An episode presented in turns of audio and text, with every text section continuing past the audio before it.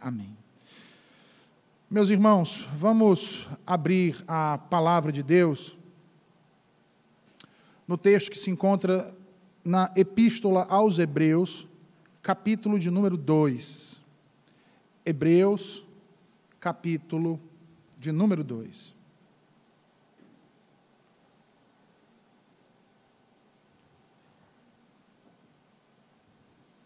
Hebreus, capítulo de número 2. Versículos de número 1 a 4. Hebreus 2, versículos 1 a 4. Assim diz o Senhor. Por esta razão, importa que nos apeguemos com mais firmeza às verdades ouvidas, para que delas jamais nos desviemos. Se, pois, se tornou firme a palavra falada por meio de anjos, a toda transgressão ou desobediência, perdão, e toda transgressão ou desobediência recebeu justo castigo, como escaparemos nós se negligenciarmos tão grande salvação? a qual, tendo sido anunciada inicialmente pelo Senhor, foi-nos depois confirmada pelos que a ouviram, dando Deus testemunho juntamente com eles por sinais, prodígios e vários milagres e por distribuições do Espírito Santo segundo a sua vontade. Amém. Ó Senhor, a tua palavra foi lida e agora será proclamada aos nossos corações. Te suplicamos, Senhor, usa o teu servo. Fala, Senhor, ao teu povo nesta noite, assim como tu falaste nessa manhã e tem falado, Senhor. Domingo após domingo, dia após dia, aos teus filhos, nos instruindo a andar nos teus caminhos. Abençoa-nos, Senhor, com a tua verdade, em nome de Jesus. Amém. Meus irmãos, nós que já lemos essa epístola, devemos nos lembrar que o capítulo 1, o autor aos Hebreus, retrata o Senhor Jesus Cristo como o verdadeiro e único Filho de Deus o autor não o apresenta pelo nome, mas ele o apresenta como aquele que é criador do universo, como aquele que é o redentor de seu povo, o rei que governa à destra de Deus. E o autor certamente tem muitas razões para fazer isso, pois, considerando o contexto, ele deseja mostrar que Cristo é superior a toda a religião judaica, a todo o judaísmo. E é devido a isso que, comumente, nós classificamos o capítulo 1 como o grande introito, ou a suprema introdução, porque nele estão praticamente todos os temas que o autor vai discorrer ao longo dessa sua pregação aqui na Epístola aos Hebreus. Temas como a revelação final de Deus na pessoa de seu filho, a superioridade de Cristo frente aos patriarcas, frente aos profetas, frente aos anjos. O filho como sendo o verdadeiro resplendor da glória do Pai. O filho sendo a exata expressão do ser de Deus, o governante celestial, o Criador eterno, o Filho, Deus. Ou seja, ele apresenta a Cristo como Salvador. E é interessante porque no versículo 2 ele vai justificar isso. E esse fato nos revela uma preocupação pastoral por parte do autor aos Hebreus. Ele nos mostra sua preocupação com a situação de seus leitores. Ele nos revela que há um perigo iminente, rondando ou circulando muito próximo a esses irmãos. Portanto, é um perigo iminente e real um perigo de apostasia. E é por isso que ele diz no versículo de número 1, veja, ele diz: Por esta razão, importa que nos apeguemos com mais firmeza às verdades ouvidas, para que dela jamais nos desviemos. Meus irmãos, quanto mais alta for a posição de uma pessoa, maior é a autoridade que ela exerce. Ao apresentar Jesus Cristo no capítulo de número 1 como o Filho de Deus, o autor aos Hebreus agora passa então a apresentá-lo como o Senhor. Ao mostrar o triplo ofício de Cristo anteriormente, ele então começa, a partir de agora, a aplicar esse tríplice ofício de Cristo. E é exatamente por esta razão, meus irmãos, que ele então diz que importa a nós, cristãos, que não nos desviemos. Não nos desviemos. A questão aqui, queridos, é como bem cita João Calvino, ao dizer: se a lei que fora transmitida pelo ministério dos anjos não podia ser recebida com desdém, e a transgressão da mesma era então visitada com severíssimos castigos, o que será, pergunta ele, daqueles que desprezam o Evangelho, cujo autor é o Filho de Deus, e cuja confirmação foi através de vários sinais, de vários prodígios e milagres. Quão mais elevada é a dignidade de Cristo. Por exemplo, da dignidade dos anjos. O autor de Hebreus diz que nós, irmãos, e ele inclui a si mesmo aqui, devemos direcionar nossa mente e ouvir atentamente a mensagem divina. Se nós bem lembrarmos, ele está apontando, fazendo uma relação com o que aconteceu com o povo que foi liberto do Egito. E então ele traz a mente desses hebreus.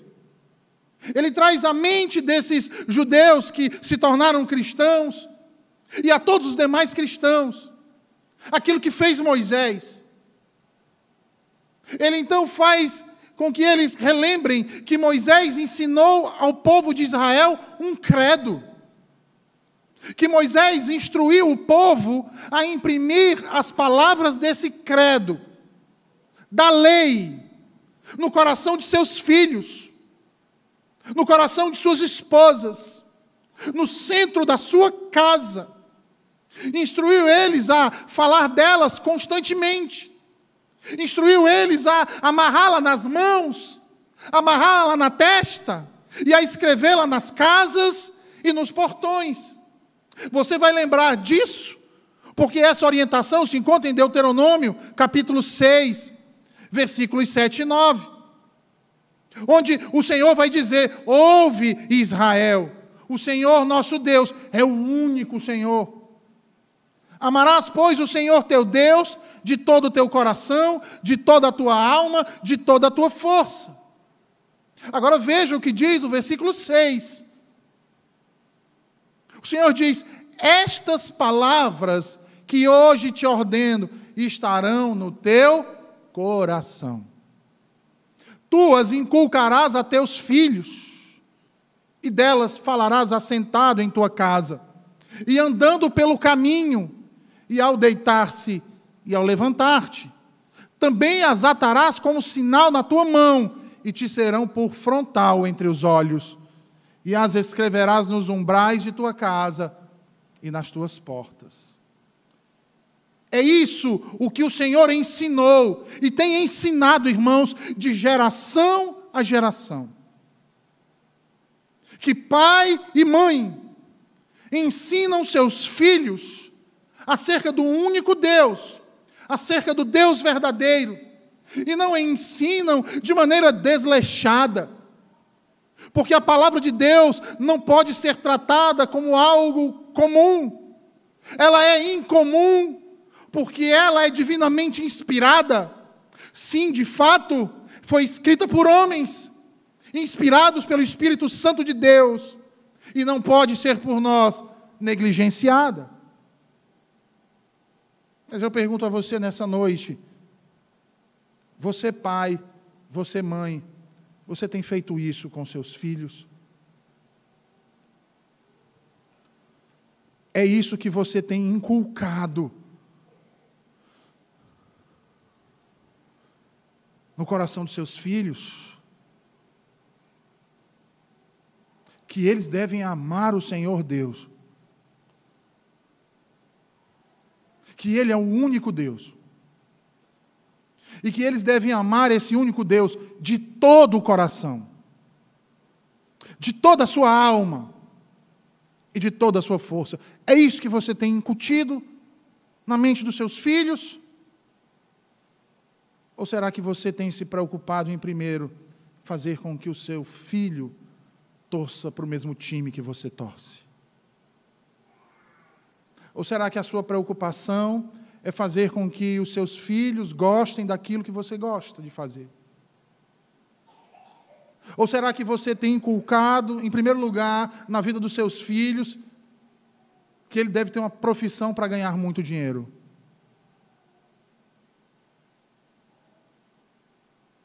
Ou você simplesmente não tem inculcado nada? E tem legado a terceiros o fazer isso? O que você tem feito?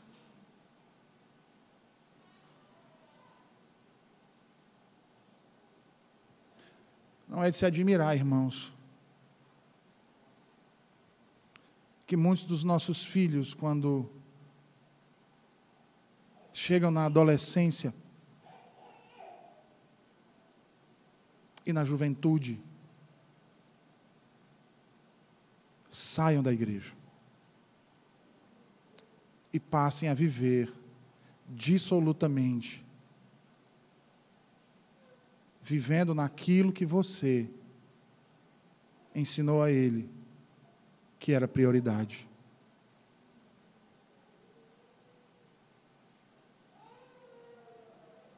Não reclame do seu filho porque ele não quer vir mais à igreja. Porque ele prefere estar no estádio de futebol. Não reclame, porque o seu filho não quer ler a palavra. Ele prefere assistir um vídeo no YouTube. Não reclame, porque o seu filho não quer orar. Ele prefere ouvir a Anitta.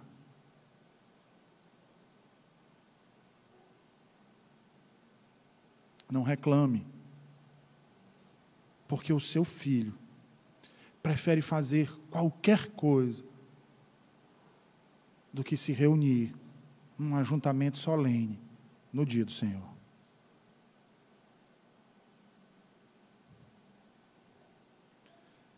Irmãos, nós precisamos despertar dessa letargia que as famílias cristãs têm vivido. Nós precisamos despertar para o que a palavra de Deus tem nos dito. É isso que nós temos que passar para os nossos filhos, irmãos. Eu não estou dizendo com isso que você deva proibir o seu filho de torcer por um time de futebol, de fazer outras atividades, de querer ter uma profissão, mas nada disso pode vir em primeiro lugar na vida deles e muito menos na sua, que diz amar a Cristo. Veja, é esse o sentimento passado de geração a geração.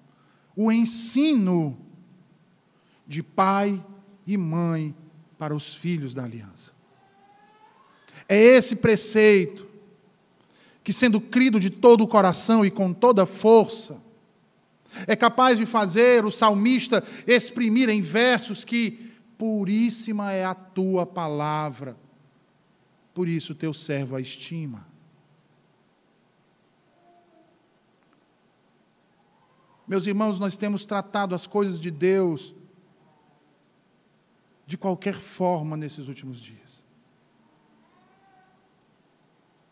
E muitas vezes nós temos usado de subterfúgios para justificar a nossa negligência. Com expressões do tipo: não, eu não sou legalista, eu não sou sacramentalista. Mas ao dizermos isso, não é porque tenhamos boa consciência e estejamos agindo prudentemente mas na esmagadora maioria das vezes, quando nos justificamos com esse tipo de discurso, é porque temos abraçado vergonhosamente um tipo de antinomismo cético e mundano, onde nada mais é pecado e tudo é permitido. E ainda pecamos ao tomar o nome de Deus em vão, nomeando os nossos mais espúrios atos de rebeldia ao tentar justificá-los com a graça. Nós vimos aqui pela manhã o que Judas diz acerca disso. Quem transformava em libertinagem a graça de Deus? Crentes ou hereges? Ah, irmãos, assim como Davi, Amem os testemunhos de Deus ardentemente. Mais do que ao ouro. Ame-os até o ponto onde eles quase o consumirem.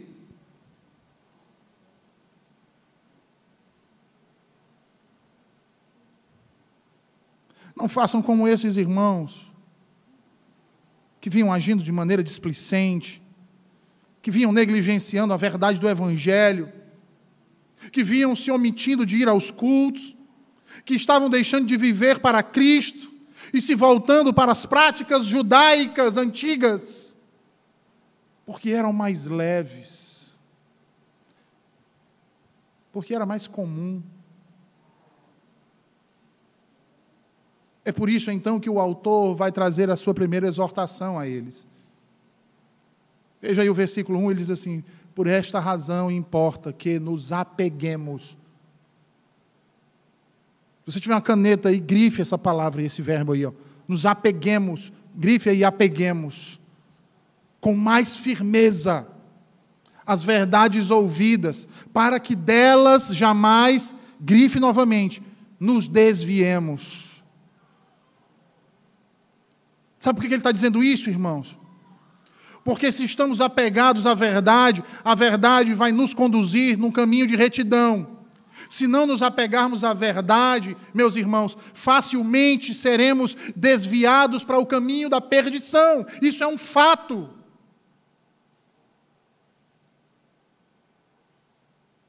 O que, que o Senhor Jesus diz em João 15? Permanecer em mim,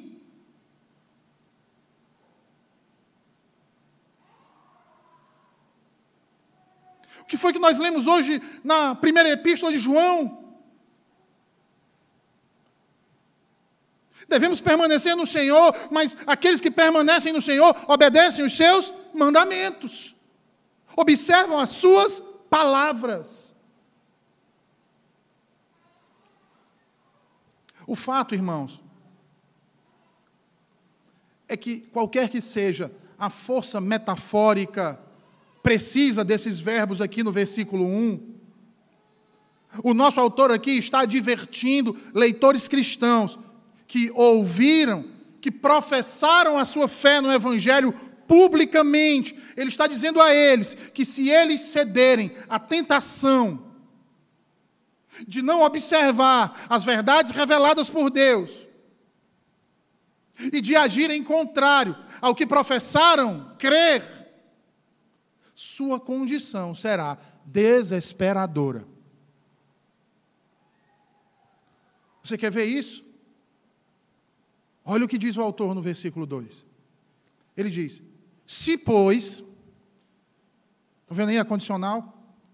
Se tornou firme a palavra de Deus por meio de anjos, e toda a transgressão ou desobediência recebeu justo castigo, o que, é que ele está querendo dizer? Está querendo dizer o seguinte: ora, se é a condicional, se tornou firme a palavra falada por meio de anjos.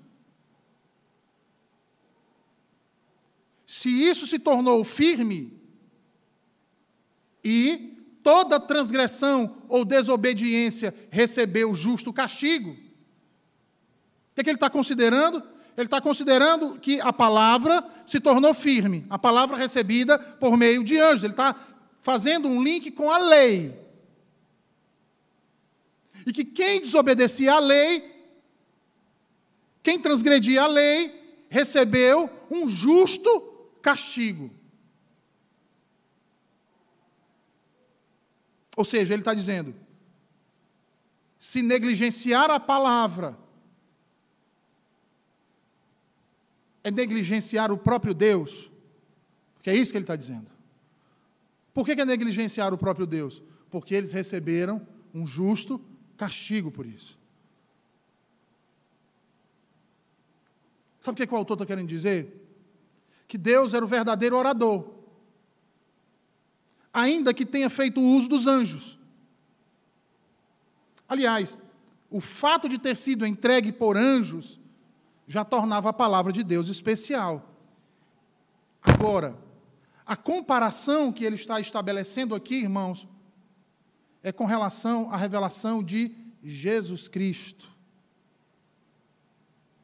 Ele está dizendo: se essa revelação que procede de Deus, mas que foi entregue por meio de anjos, recebeu justa punição, aqueles que a transgrediram, que a negligenciaram, que fizeram pouco caso do que Deus dizia, eles foram justamente castigados, ele está dizendo o seguinte: está comparando com a palavra de Cristo.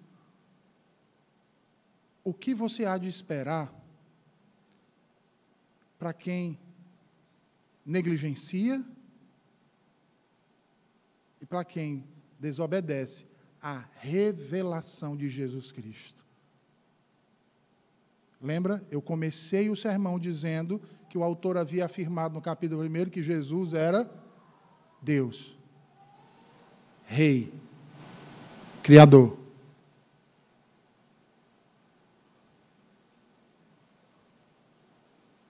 A ideia do autor aqui não é desmerecer o Antigo Testamento. Isso precisa ficar claro, irmãos. Ele não está desmerecendo. Mas ele está mostrando que a lei de Deus veio a Israel por intermédio de anjos no Monte Sinai. E que isso já era extremamente importante e um grande sinal a respeito de que eles não poderiam tratá-la de qualquer maneira.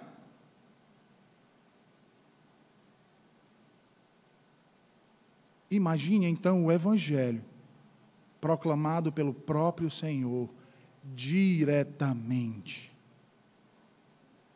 Quão mais importante, necessário e obrigatório ele é.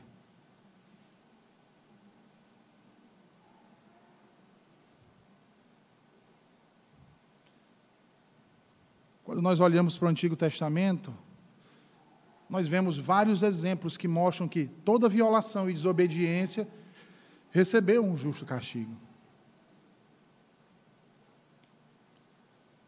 E não é porque ali tinha um pacto de obras, não era isso. Deus deixa isso muito bem claro quando ele estabelece o que? A lei da retribuição. Deus dá a lei no Sinai, irmãos, para manifestar a sua graça.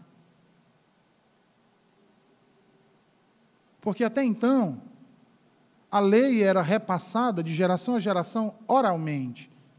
Deus agora estabelece a sua lei em tábuas de pedra, graciosamente. Estabelece também a lei de retribuição. Ora,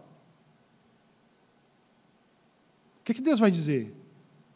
Abra aí a sua Bíblia em Deuteronômio 4, versículos 39 e 40.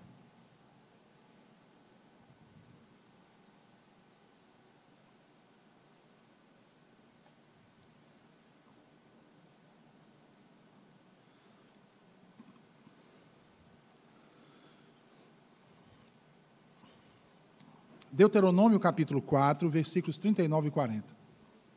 Veja aí. O Senhor diz assim: Por isso hoje saberás e refletirás no teu coração que só o Senhor é Deus, em cima no céu e embaixo na terra. Nenhum outro há. Guarda, pois, os seus estatutos e os seus mandamentos que te ordeno hoje, para que te vá bem a ti e a teus filhos depois de ti, e para que prolongues os dias na terra que o Senhor, teu Deus, te dá para todo o sempre. O que, que Deus está dizendo aqui? O óbvio.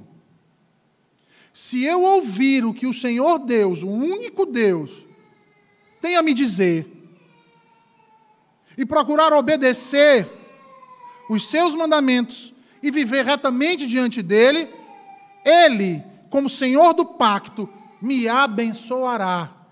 Eu gozarei de ricas bênçãos. É isso que Deus está dizendo. Agora vamos para o capítulo 5, por favor. Deuteronômio 5.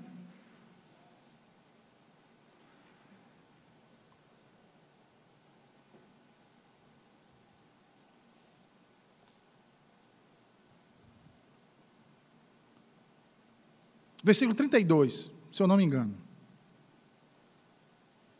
Deuteronômio 5.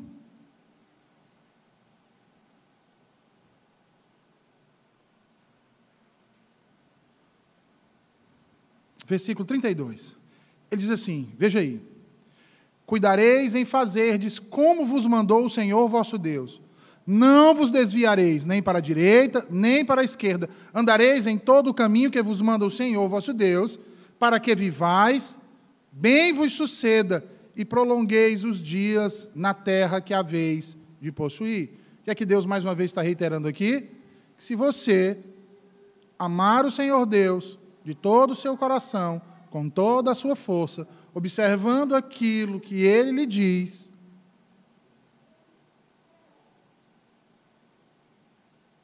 você vai receber as bênçãos da aliança. Ele não está dizendo aqui que você vai ser salvo, ele está dizendo isso. Ele não está dizendo isso. Agora avance para o capítulo 6.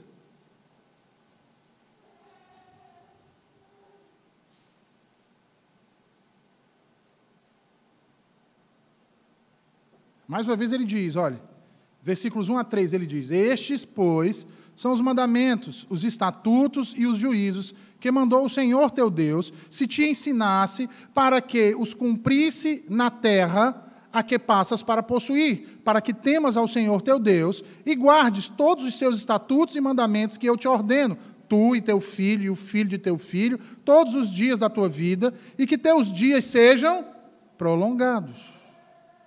Ouve, pois, ó Israel, e atenta em cumprires, para que bem te suceda, e muito te multipliques na terra que manda leite e mel, como te disse o Senhor teu Deus, Deus de seus pais.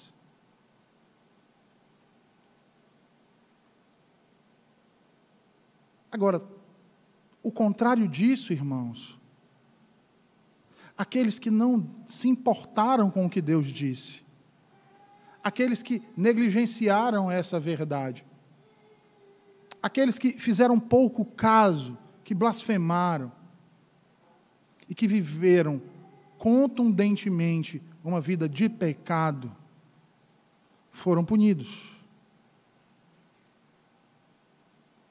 Em retribuição.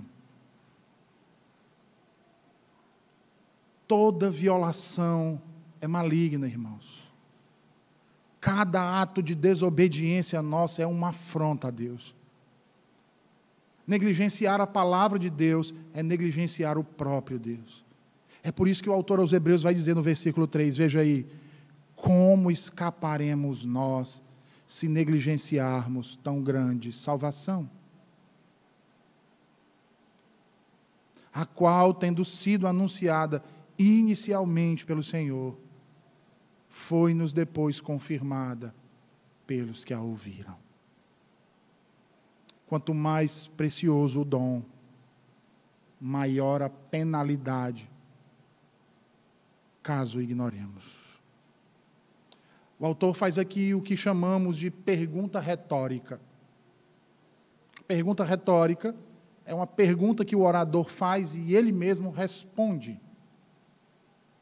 tendo como palavra-chave aqui a salvação. O termo já foi usado em 1,14, onde é dito aos leitores que os anjos são espíritos ministradores que servem aos crentes, herdeiros da salvação. Da grande salvação da qual o Evangelho fala.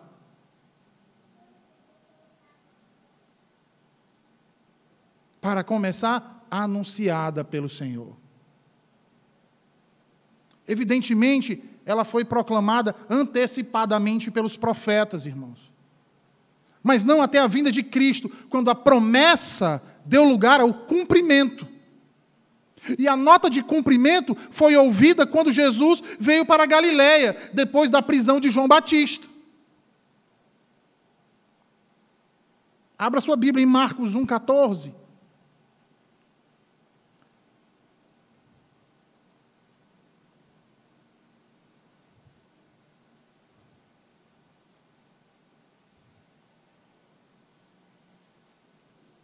Marcos 1,14.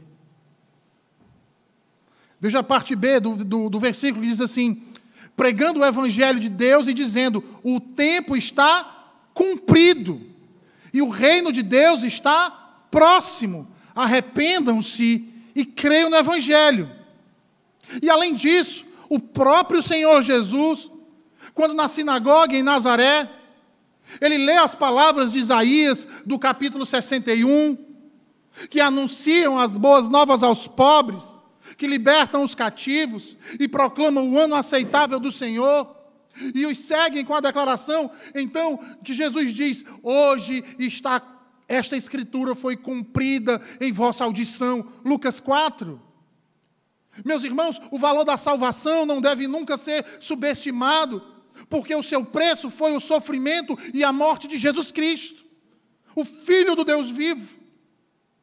Ele é chamado de o autor da salvação. Ele é chamado daquele que conduz muitos filhos à glória. Portanto, a salvação do crente é imensuravelmente grande. Vejam, o ponto central aqui é a grandeza da salvação. Esta, podemos dizer, estava sendo afetada pelas intenções dos corações dos destinatários. Afinal, o autor certamente tinha em mente a iminente possibilidade de seus leitores virem a virar as costas completamente ao evangelho cristão, e muitos têm feito isso, irmãos.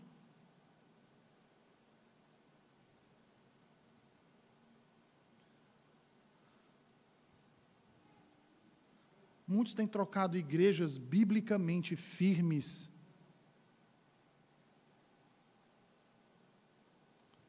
por igrejas frouxas.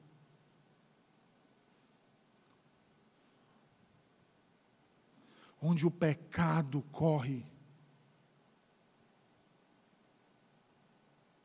com vistas cegas.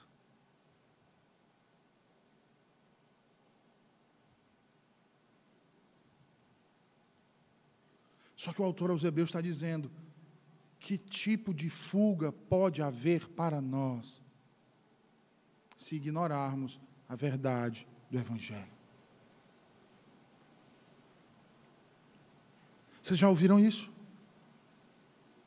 Você chegar para um amigo que se diz crente, e aí você fala do dia do Senhor, ele repudia o dia do Senhor, e ainda diz assim: não, essa é a sua opinião. Abraçou o presente tempo abraçou o relativismo. Irmãos, a Bíblia tem uma verdade. Ou eu estou certo e você é errado, ou você é certo e eu errado.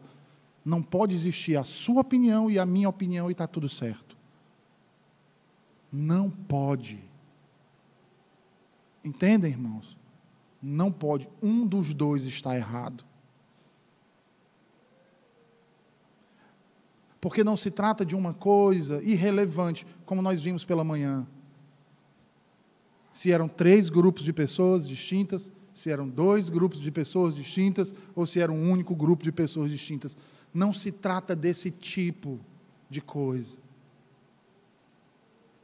Nós estamos falando daquilo que é verdade.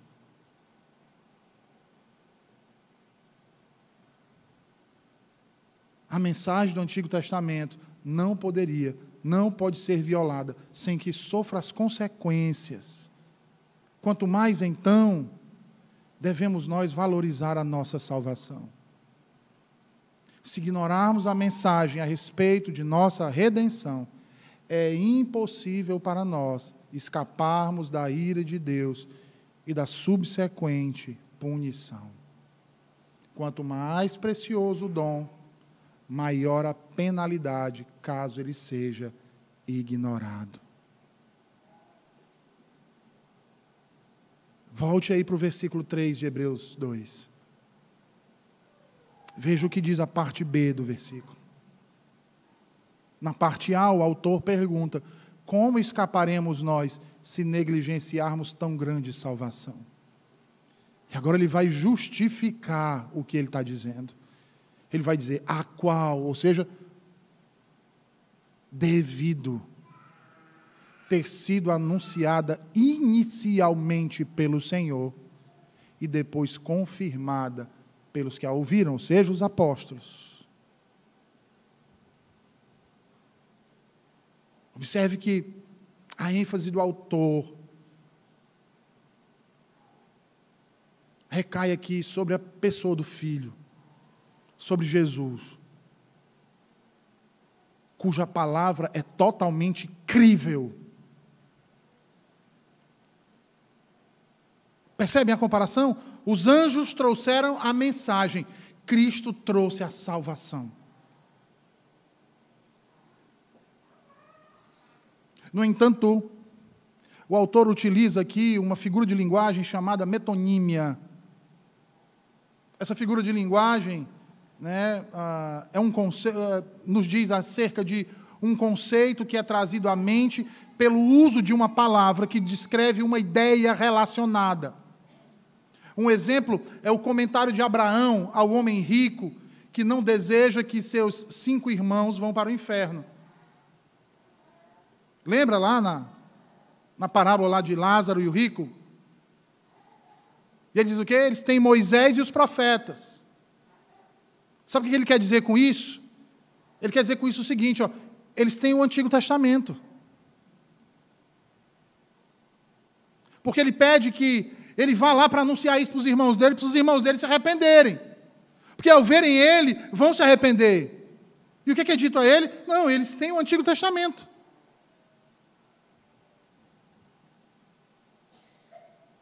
Isso é suficiente. E ainda assim não creram.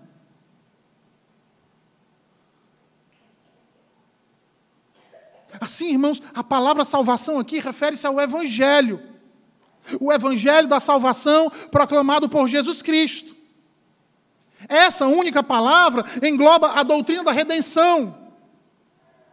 Porque Jesus não veio para anular a lei e os profetas, mas ele veio para cumpri-la. O Antigo e o Novo Testamentos são revelações escritas de Deus ao homem para a vida. Embora a plena redenção esteja no Filho, e é por isso que rejeitar a revelação do Filho é ainda mais grave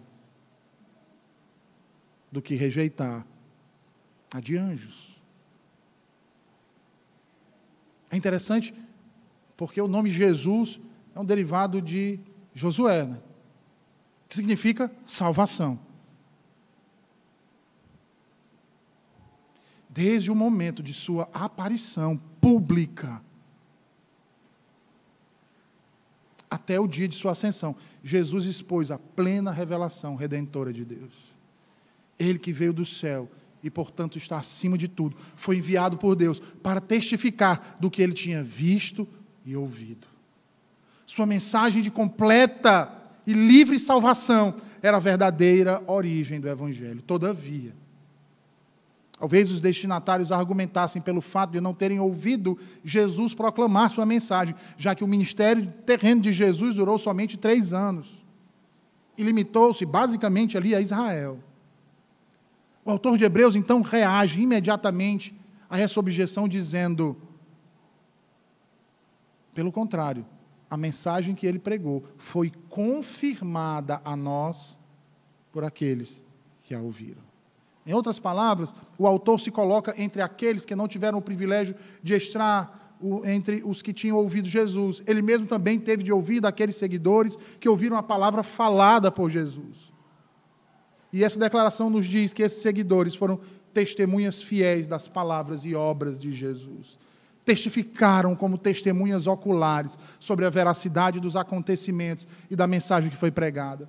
O autor diz que ele e os leitores de sua epístola pertencem a uma segunda geração desses seguidores. Eles não tinham ouvido o evangelho da boca do próprio Cristo.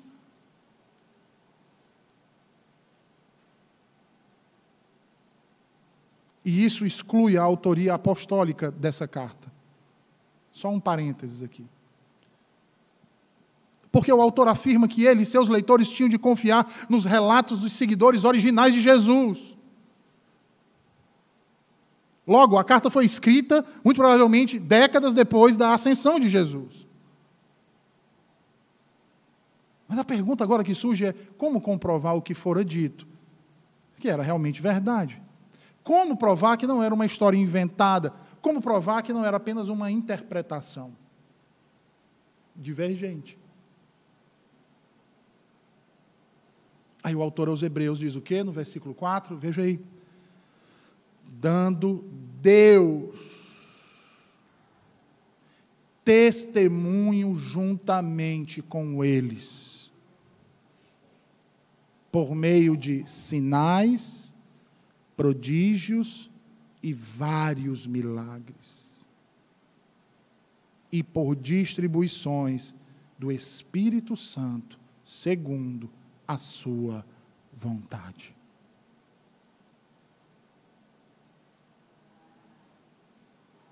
Os sinais e prodígios serviram para validar a mensagem apostólica.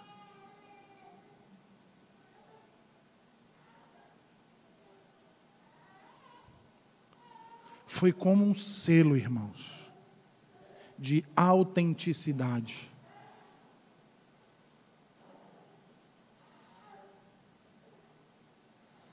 Eu lembro que, até um tempo desses, isso já tem algumas décadas, qualquer cópia de documento, para ser aceita numa repartição, para ser crível que era um documento verdadeiro, se exigia o quê? Um selo de autenticação. E aí muitas vezes a pessoa fazia uma cópia da sua certidão de casamento, autenticava, para que, caso perdesse a certidão de casamento, tinha uma cópia autenticada. Não é assim? Ou melhor, não era assim. Hoje está tudo digitalizado. Mas antigamente era assim. Você guardava aquele documento.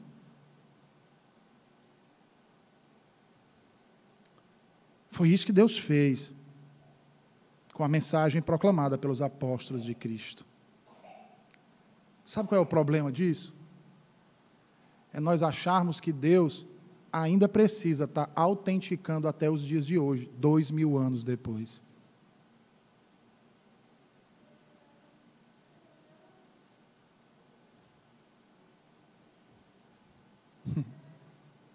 Interessante isso, né? É como se a gente dissesse assim: não, esse documento aqui está autenticado. Não, mas ele não serve mais para hoje. Você tem que trazer ele autenticado de novo. Mas como assim? Está aqui, está autenticado. Não, não, não, mas não serve não. Eu quero ver uma autenticação de agora.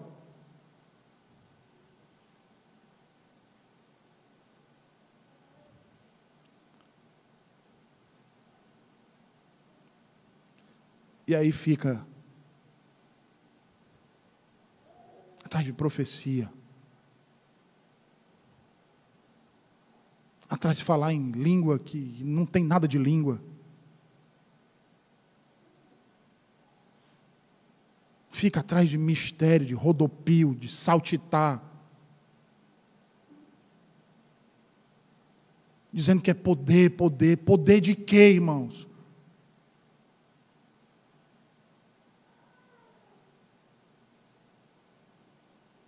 Poder do Evangelho não é fazer de você pular igual um macaco, não. O poder do Evangelho não é fazer você rodar feito uma barata tonta.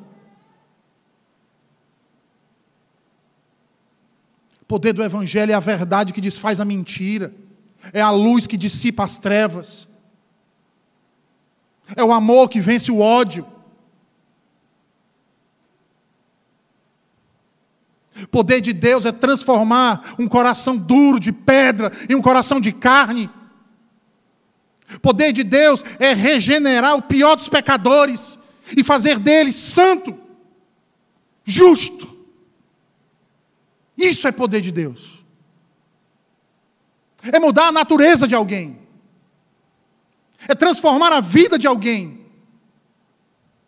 é ser o consolo, a fortaleza, a força nos piores momentos da vida. É ser o nosso sustentáculo e a razão da nossa existência. Isso é poder de Deus.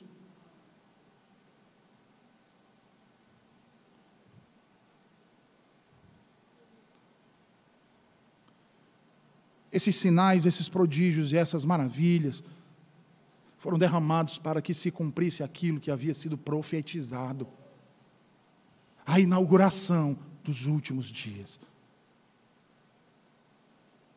Os sinais, os prodígios e as maravilhas que foram realizados pelos santos apóstolos de Jesus Cristo foram para confirmar que a mensagem que eles proclamavam era aquilo que o Senhor Jesus Filho de Deus e próprio Deus, os havia ensinado e ordenado ensinar.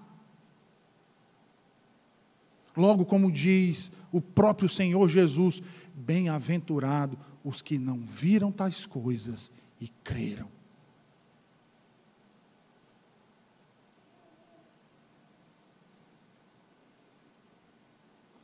Não viram tais, tais coisas e creram.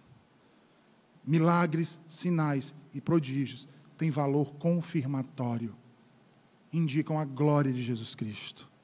É impossível, irmãos, contar ou eliminar todos os milagres da mensagem, como alguns procuram fazer, porque a própria mensagem já é em si uma comunicação sobrenatural de Deus para os homens. Por exemplo, o livro de Atos não pode ser desnudado dos seus milagres.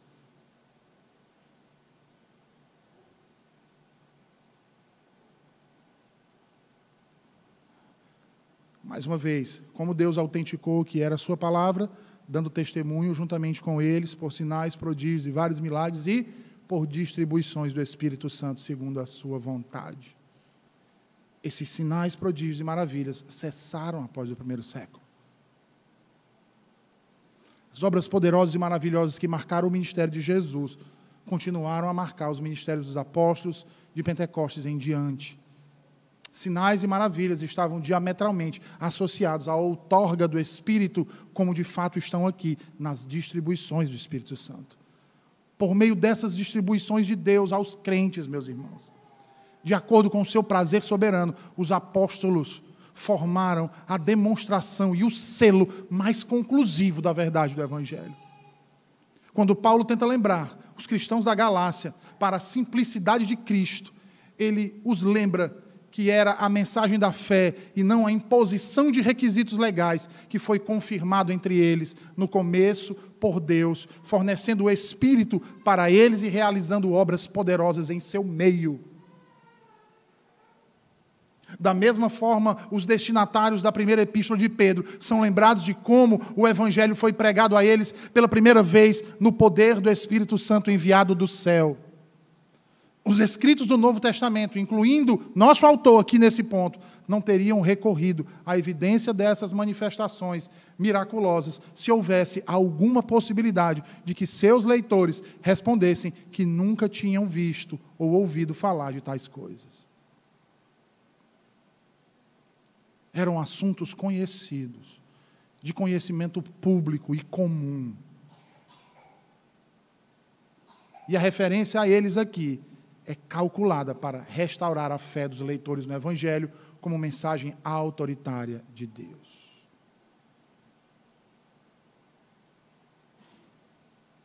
Não importa como interpretamos a frase segundo a vontade, como se referindo ao Espírito Santo ou a Deus o Pai. Se nós bem lembrarmos, Paulo Lá em 1 Coríntios 12, 11, diz que o Espírito Santo dá os dons a cada homem conforme ele determina. No final das contas, Deus é aquele que testifica sobre a veracidade de Sua palavra.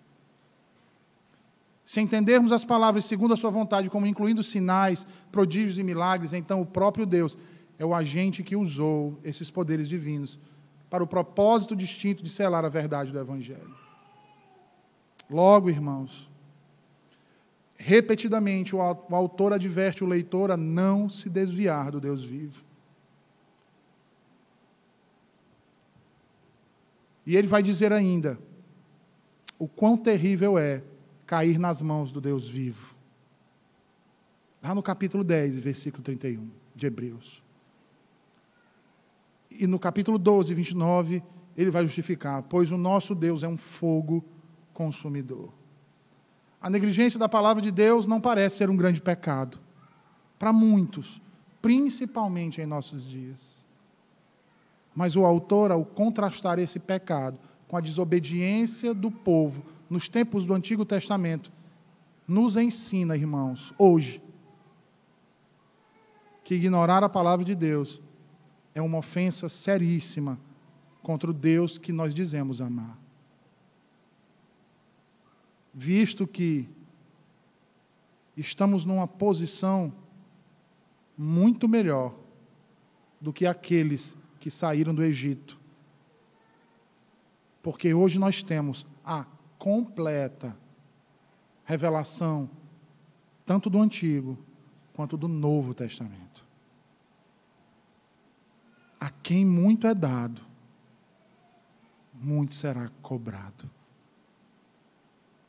Por isso é impossível escaparmos das consequências da desobediência ou da negligência.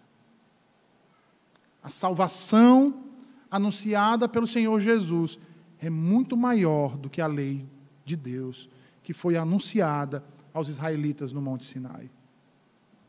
Porque Cristo tira o véu que cobre o coração daqueles que leem o Antigo Testamento sinais, prodígios e vários milagres foram feitos somente por Jesus e pelos apóstolos, que receberam autoridade para agir durante o estabelecimento e o crescimento da igreja primitiva. Os dons do Espírito Santo, no entanto, ainda estão com a igreja hoje e permanecerão até que ele venha exceto aqueles dons extraordinários que serviram para ratificar a mensagem apostólica como sendo a mensagem de Deus. Portanto, meus irmãos, o Senhor Deus falou conosco hoje e tem falado já há um tempo para termos maior apreço por Sua palavra. para termos prazer e deleite na Sua verdade. Porque é a verdade de Deus, irmãos, que nos alimenta, que nos sustenta, que nos direciona. A negligência nos leva à perdição. Portanto, nos arrependamos e nos voltemos para a palavra da verdade hoje e nunca mais nos desviemos dela. Verdadeiramente, irmãos, vivamos o amor que dizemos ter